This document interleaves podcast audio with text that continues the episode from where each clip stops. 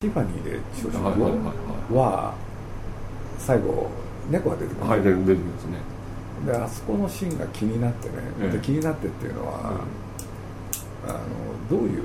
翻訳がしてあるか。パッケージと、えそれから NHK 版と CS 版といっぱいいっぱい字幕もそう違うの持ってるわけですそれねで実を言うと4種類あるんですよ。はいはいはい。で4種類全部見比べると全然違うんだもんだかへえらこれ本編にも出てくるけれどパッチ・アダムスってああそれはね確かに出てるそう。あれをね NHK 版で見た時びっくりしたんですよ、NHK はすごいと思って、うん。で同じものをパッケージ版で見ると感動がね半減どころじゃないんですよ、へえそういかに役が大事か、翻訳帳のやつもあるし、スムーズな日本語になりすぎてるのもあるし、だから同じ洋画の場合だとね NHK は必ず撮るんですよなるほど僕 NHK はだって役がいいもん。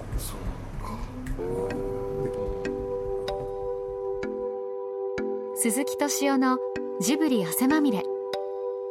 今週は角川書店の三輪恵子さんとインタビュアーに金沢誠さんを迎えて自他ともに認める映画好きの鈴木さんが洋画邦画問わず好きな映画について語ります。もしかしたらあなたの人生の一本が見つかるかもしれません。家族っていうと、やっぱりなんて言うんだろう。アメリカ映画ってみんな家族がうんうんそう大きいじゃないですか、うん。だって一見ねギャング映画に見えるあのゴッドファーザーだって、うん。実は家族の話でしょそう。ですねそうするとねアメリカのあの面白さって常に根底に、要するになくなりそうなものに対してそれを引き止めようとするっていうのかなテーマとして、で例えばね、自然を大事にしようって自然がなんていうのまだあるんだけれどそのまま放っとくと危ないよっていう時にそれを守ろうっていう方に入るじゃないですか。はいはい。そうアメリカ映画のねずっとこの間やってきてるのはやっぱり家族の話そう家族崩壊の問題でしょ、でそれを映画の力によってなんとかね押しとどめられないかみたいなところがあって。でアメリカもそうだけれど実はあの日本だって家族の問題って。だから日本だ日本なんか家の問題ってずっとあってね。僕は例えば関係ないけれど吉本バナナがね、キッチンっていうので、はいあれで賞を取りまくるでしょ、えあの時に僕すごく印象に残ってるんですよ、というのは、いくら時代がね、うん。新しくなっても、テーマは家でなきゃダメなんだなっていう。そうそういう感想なんですよ僕は。要するに装いは変えてあるけれど、なんていうの、そういうね、非常に古典的なテーマを扱うっていう、でも家族のあり方っていうとまたこの、まあ、震災以降ってところ聞いてねいろいろ家族失った人もいるでしょうしでなんか変わってくるんでしょうかねやっぱね日本で家族ってものができたのはいつだろう？それズバリ書いた人がいるんですよ。ある歴史学者で、うん。実は室町だと。それまでねいわゆる拡張性ってなかったんですよね。そうお父さんを中心にいわゆる家族っていうのの基本形ができたのは、あの室町。そこから数えるとね、実はまだ500年の歴史しかない。うん。だってそれ以前の日本って通い込みじゃないですか。そう女性が中心でしょ？そういわゆる家族って日本の誕生ってものすごい短い歴史。でその中でここへ来てね、映画のテーマでその崩壊にまつわるいろんなものをテーマにしてるわけじゃない、うんうんだから要するにねそれがどこまでいくかっていうのはねまだまだしつこくいろいろ作られるっていう気が僕はしてるんですけどね。だってハウルだってね、うん。ある種あそうですね。ああの一つの。あそこの中での。うん。もうあれなんかもね僕ツイッターの中で言っちゃうとね、ハウルの時にね、まあ、アメ映画ってなかなか話が始まらない映画でね僕世界にも珍しい構成の映画だと思うんだけれど、まあ、宮さんがねハウルの時にね、まあとにかくいろんな話を立ち上げて、一体どうやってこれを終わらせるのかなって僕不安だったんですよ、そしたら案の定、ね、1時間半ぐらい経ったところで宮さんがねこれどうやって終わらせる 俺ねやっぱり僕は結局ね僕自分のライブラリーの中から映画を引っ張り出すんですよ、これで引っ張り出した映画が、要するにある男の人がいて、で奥さんがいて子供がいたんだけれど、カメラマンだったジュリア・ロバーツに惚れちゃうんですよ。これで彼女と別れる。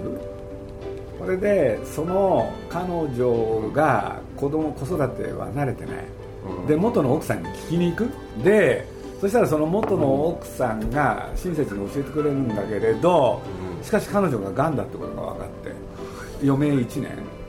でどうするってことになってえ彼女もひっくるめてみんなで一緒に暮らすことになるんですよ。で僕は皆さんにこの話をしたんですよ。そしたら「分かった!」であのねハウルができちゃうんだけれどこんなこと喋っていいですかね。いやいやいやいやいいんじゃないグッドナイトムーンねグッドナイトムーン。僕あの映画好きでしたよ、うーん。これ、まあ、初めて公開ですよね、あれ本当のタイトル全然違うタイトルなんですよ。グッドナイトムーン。あ本当のタイトルはね、ステップママ。はステップマムですね。ママ。その方がそのままですうんそれ内容に直結してるわけだそうなんですよ、うん。だからその中も新しい家族の形態でしょ、うんでもやっぱりあれですジブリでもそのまあゲドもそうだけどみんなやっぱり家族あ新たなる家族の形態じゃないけどそういうのって結構ありますよね。そうなんですね、これは山崎正和っていう人がね、はいまあ、昔から書いてるんだけれど「社交する人間」って本書いててね、要するにヨーロッパには社交っていう考え方があったと、うんうん。そうすると血縁以外の人の集まりなんですよね、うんうん。で会社の組織とは違うわけですよ。あそうそうそう他のもので結びついてる、うん。でそういう集団をうん。みんな持つ時代っていうのかな、うん。っていうのか途切れてたんだけれど、うん。今そういうものが復活し始めてるんじゃないですかね、シェアハウスなんてそうでしょ。ああそうですね。シェアハウスか。だから人はねどうやってやっていくかって。そそうやってやってくると、お親の血を引く兄弟よりも なんていう世界にもつながっていくわけでしああょ、そうかそうか。うん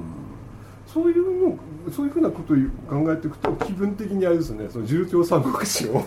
算した気分も通じてるってことですよね。いや僕は一つの仲間がね、うん。一つの集団がねどうやってできていくかうんは好きだったですよね次郎長三国志っていうのは、だから、まあ、牧野正弘という人が作ったあれ9部作でしたっけ、えきまあ一応9分ですね、えもう大好きでしたよね、俺でだって暴れん坊でどうしようもないよ、の飲みつけの次郎長、それがね、ああやって一人一人と出会ってある集団を形成していく、そういう話は好きですよね、ほんでなんでかって言ったらねやっぱりジブリにもそれ重なるんですよね。ああまあ僕ね高橋さんと出会い宮さんと出会い、うん。俺で3人になったところで,、で映画でも作ろうかっつって、うんそれでまあジブリっていうものをね発動させて、でそこにいろんな人が参画してきたわけでしょ、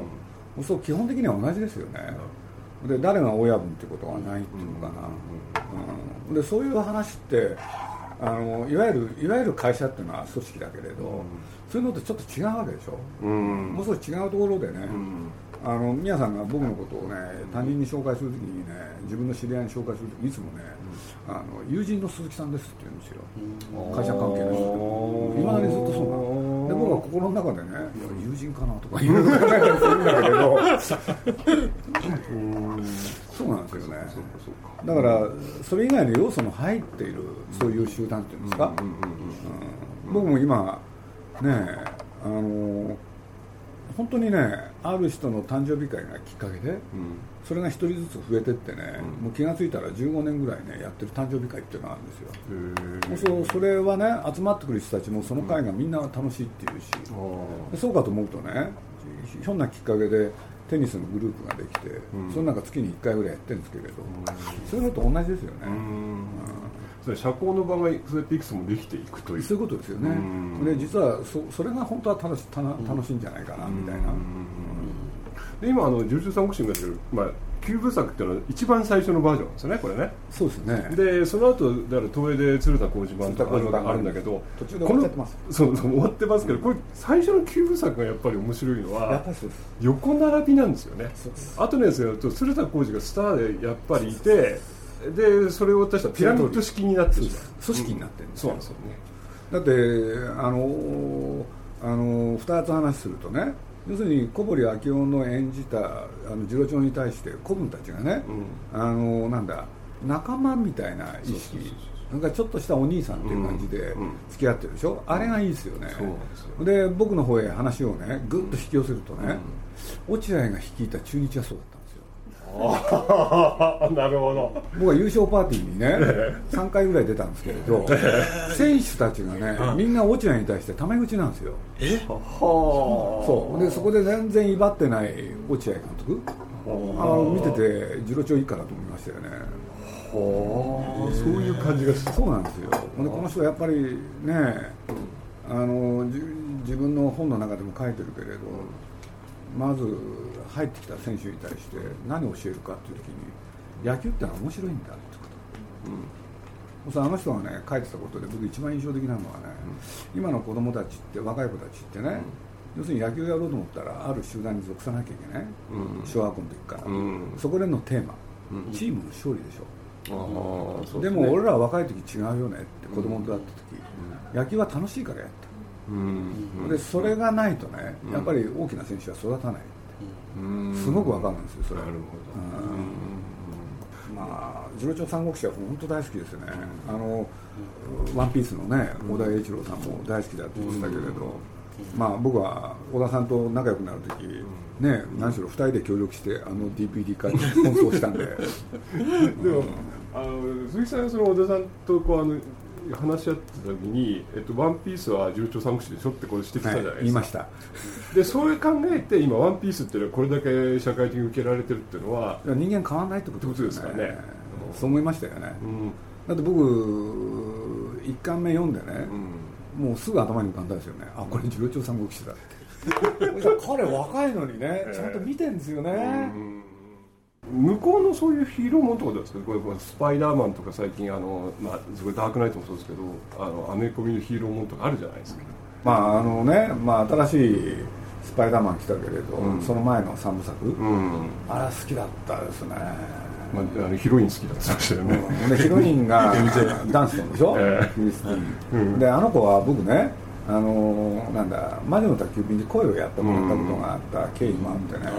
これで好きだったんですけれど、あのなんていうのかなスパイダーマンの面白さってね、非常に古典的だったんですよ、要するに日常ではダメな子が、あのなんですかマスクをかぶることによって強くなるって、これね実はすごいああいうもののオーソドックスな話なんですよね、だから新しいスパイダーマンどうやってやってるのか分かんないけれど、あの最初ねあの学校の見学でね見に行ってで雲と出会ってスパイダーマンになる、あそこら辺からして僕すごい好きでしたね、だからバットマンもそういうことで言うとね、あの背負ってるなんていうのかなあのニヒリズムっていうのかね、あのティン・バートン版も好きだったし、ティンティン・バートンのやつは特に特にすごい好きでしたけどね、これから今回のね、うん。実を言うとアベンジャーズ？ああはいはいはいはい。オールスター見あ見ました、そうこれね実を言うと落合博満監督とあ一緒に見たんですか？一緒に話し合うっていう。あはいはい。そうすると落合さんもすごい面白いなってたんですよね。でまあ僕も実を言うと、ねまあ僕はそれこそこれも話が古くなって恐縮なんだけれど、まあ東映っていう会社がね1年に1回オールスター映画っていうのをやってて、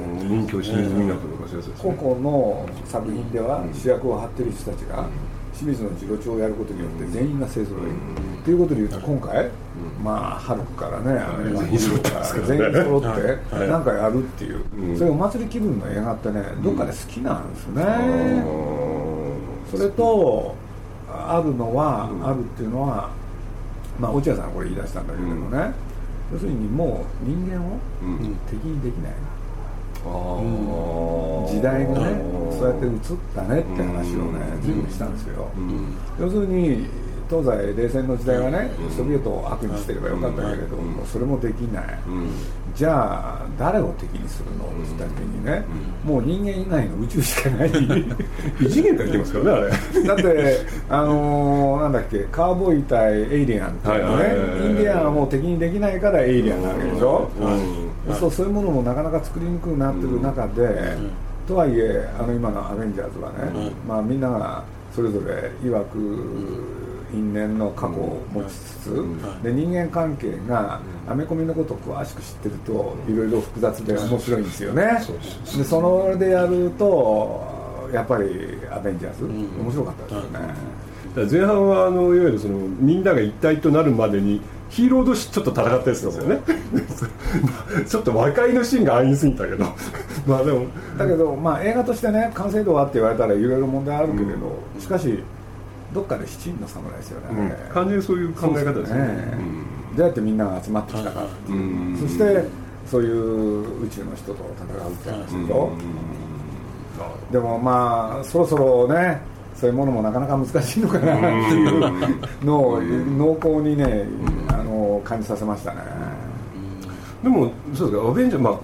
僕まだ「ダークナイト・ライジング」は見てないですけどあのクリストファー・ノーランのバットマンはティム・バートン版と全然違ってて違いますね。ではっきりヒーロー否定映画じゃないですかどっちかっつったら。ああいうもんにかしたらどう思ういや僕はあのー、これね、まあ、非常に難しいんだけれど、まあ喋っちゃうとね、うんどこまで喋っていいのか分かんないけれど「インクレディブル」っていうピクサーの映画がああありますね。そうあれってね、まあ、最初の企画案っていうのがあったんですけど、うん、でそれをね見せてもらう機会があって、うん、そそこに描かれてたのがね要するにあるヒーローが活躍する時、うん、実はいろんなものを壊し、そしていろんな人に迷惑をかける、はいはいはい、そのことによって事件は解決したけれど、みんなから非難されるっていうね、そういう設定だったんですよ、はいはい。でその時に警察側にある女性がいて、これで自分がヒーローでいることをやめようとするんですよね、でそれを見守る彼女、ところがその2人の間に生まれた子供がどうやって育てるかっていう時にね、やっぱりみんなのために戦うかっていうそういう話だったんですよ。そう出来上がったインクレディブルはねその前半すっ飛ばしたんですよね、なるほど、うん、そうか。でそういうことで言うとね、うん、なんて言うんだろう。やっぱりねなんか非常にそのインクレディブルの元のなんて日本的でしょ？うん。そうあの監督ななんて言うんでしたっけ？ブラッド・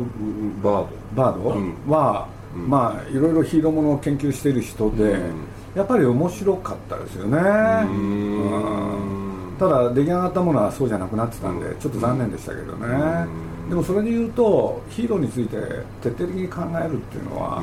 僕はやっぱりあの伝統的なことで言う映画で言うとね、例えば「100万両の壺」はいはいはいはい、山中さん山中さんですね。そう丹下左遷がね、何しろチャンバラじゃなくてね、なんかある女の紐になっててね、うん、で毎日ぐうたら生きてるってやつでしょ、うん、そうあれはヒーローっていうものがこの世に存在するのかっていうことを、うん、要するに追求した映画なんですよあれ、うんでそんなものは嫌しないと、ね、ヒーローと言われてる人も一枚皮目売るとこれが実態だろうと、うん、そこら辺は僕は面白かったですよねあれ、でそれで言うとねヒーロー追求のことで言うとホルスもそうですよね。ホルスの大冒険っていうの。は。あれは高橋さんというのが、まあ、ヒーローがいたら、あっという間にいろんなことが解決できちゃう、それは問題なんじゃないかと、ね、要するにあの仮初めの、ね、ヒーローがいたとしても、実を言うと彼を支える、ね、無名の多くの人がいたっていう映画でしょ、あれ、うん、そういうことで言うと、まあ、今の、ね、ダークナイト、はい、あれはよくわかりますよね、で実際面白かったしね、僕なんか、うん。視点として面白いですよね。だからね、さっきのね、このダークナイトと、アベンジャーズを比較対象するとね、めちゃくちゃ面白いんですよ、でなんでかって言ったら、片やヒーローとは何かを徹底的に追求して、その答えを見つけようとしての悪戦苦闘ぶりをが面白いと面白い映画でしょ、かたやアベンジャーズは、そんなこと関係ない。見て面白いもん。そっちに行くわけですよね、だからダークナイトがあったがゆえにね僕はアベンジャーズはできたんじゃないかなって気がしたんですよ、あのそう。別に新しいもんだけじゃなくてそうやってこう今の人って古い映画を見ようとしないっていう傾向もあって面白いって言ってほしい気もちょっとするんですけどね。そういうふうに。最近与那覇淳っていう人の影響でオズをもう一回見たくなったんですよね。中国化する日本っていう本を書いて有名なんだけどね、うん、一方で「帝国の残影」って本を書いでどういうことかっつったらね要するに小津が、うん。小津安二郎題材なのよ。はい。戦前映画をいっぱい撮ったでしょ、はい無声から始まって、はい。そして戦後もいっぱい作ったでしょ、はいこれで例えばね宗像兄弟とかダメだって言われてるでしょ、はいダメだそうですそこは全然違うところに目線があったんですよ彼は、うん。でどういうことかって言ったら、うん。その真ん中、うん。戦前と戦後の。はい。実は彼は中国戦線に行ってると。もう言ってますね。そうその中国戦線に行ってね、うん。見たこと聞いたこと経験したこと、うん。いっぱいあるでしょ？それは映画にどう反映されたのか。で戦後の映画の中から中国戦線に関するセリフを全部抜き出したんですよ。全部入ってる。ああそうですか。そうすると宗像兄弟もうん。全く違って見えるんですよ。うーん。これは驚いた。うーん本当は大津さんってのは中国先生行った時に映画撮る撮るつもりだったんでと撮れっていうことで言ったんですよね。でも一本も撮ってなくて。で結局中国でディズニー映画とか見たりしてた人なんですよね。もう一冊本を持ってたんですよね。うん「暗夜行動」ああまあそう。そうね。実を言うと戦後彼が作った最初の3本4本。うん。全部暗夜行動の本本案、最初っつったまあ、この間もそういう話になったんだけど、うん。山中貞は僕は好きですけどね。溝口健二も好きです。らへえ。溝口は全部ですか？全部好きですね。ダ作と言われてるやつ。ダ作言われてるの 結構ありますけど。なるそうなんです好きです。へえもしかしたら一番好きかもしへえれない。浮雲は好きですね。乱れ雲。乱れる。うん。全部好きですね、だからやっぱりあの時代が映画の全盛時代なんでしょうね、7年前にピアから出版された鈴木敏夫さん初の語り下ろし本映画道楽。今回その文庫版が角川書店より刊行されました。7年前と同じ金沢誠さんのインタビューで鈴木さんが語った現在の映画の見方。今回の収録の一部は文庫版の後書きとして20ページにわたり掲載されています。昭和の名作や傑作映画などを自らの映画体験とともに語った一冊。映画の新たな発見と見方そして楽しさをあなたも感じてみませんか？僕はあの今連続テレビだとあのデスパレートがすごいんですよ、うん全部見てあれできんよね。なんか全体が面白いっていうか。デスパ見てますね。結構ね鈴木敏夫のジブリ汗まみれ。この番組はウォルト・ディズニー・スタジオ・ジャパン。JAL 町のホットステーションローソン。アサヒ飲料。日清製粉グループ。立ち止まらない保険 MS&AD 三井住友海上。au の提供でお送りしました。JAL とスタジオジブリは空を飛ぶプロジェクトを実施中。空を飛ぶことのロマンを伝える素敵なプログラムを展開しています。空への尽きない夢を感じてください。詳しくは JAL 空を飛ぶで検索。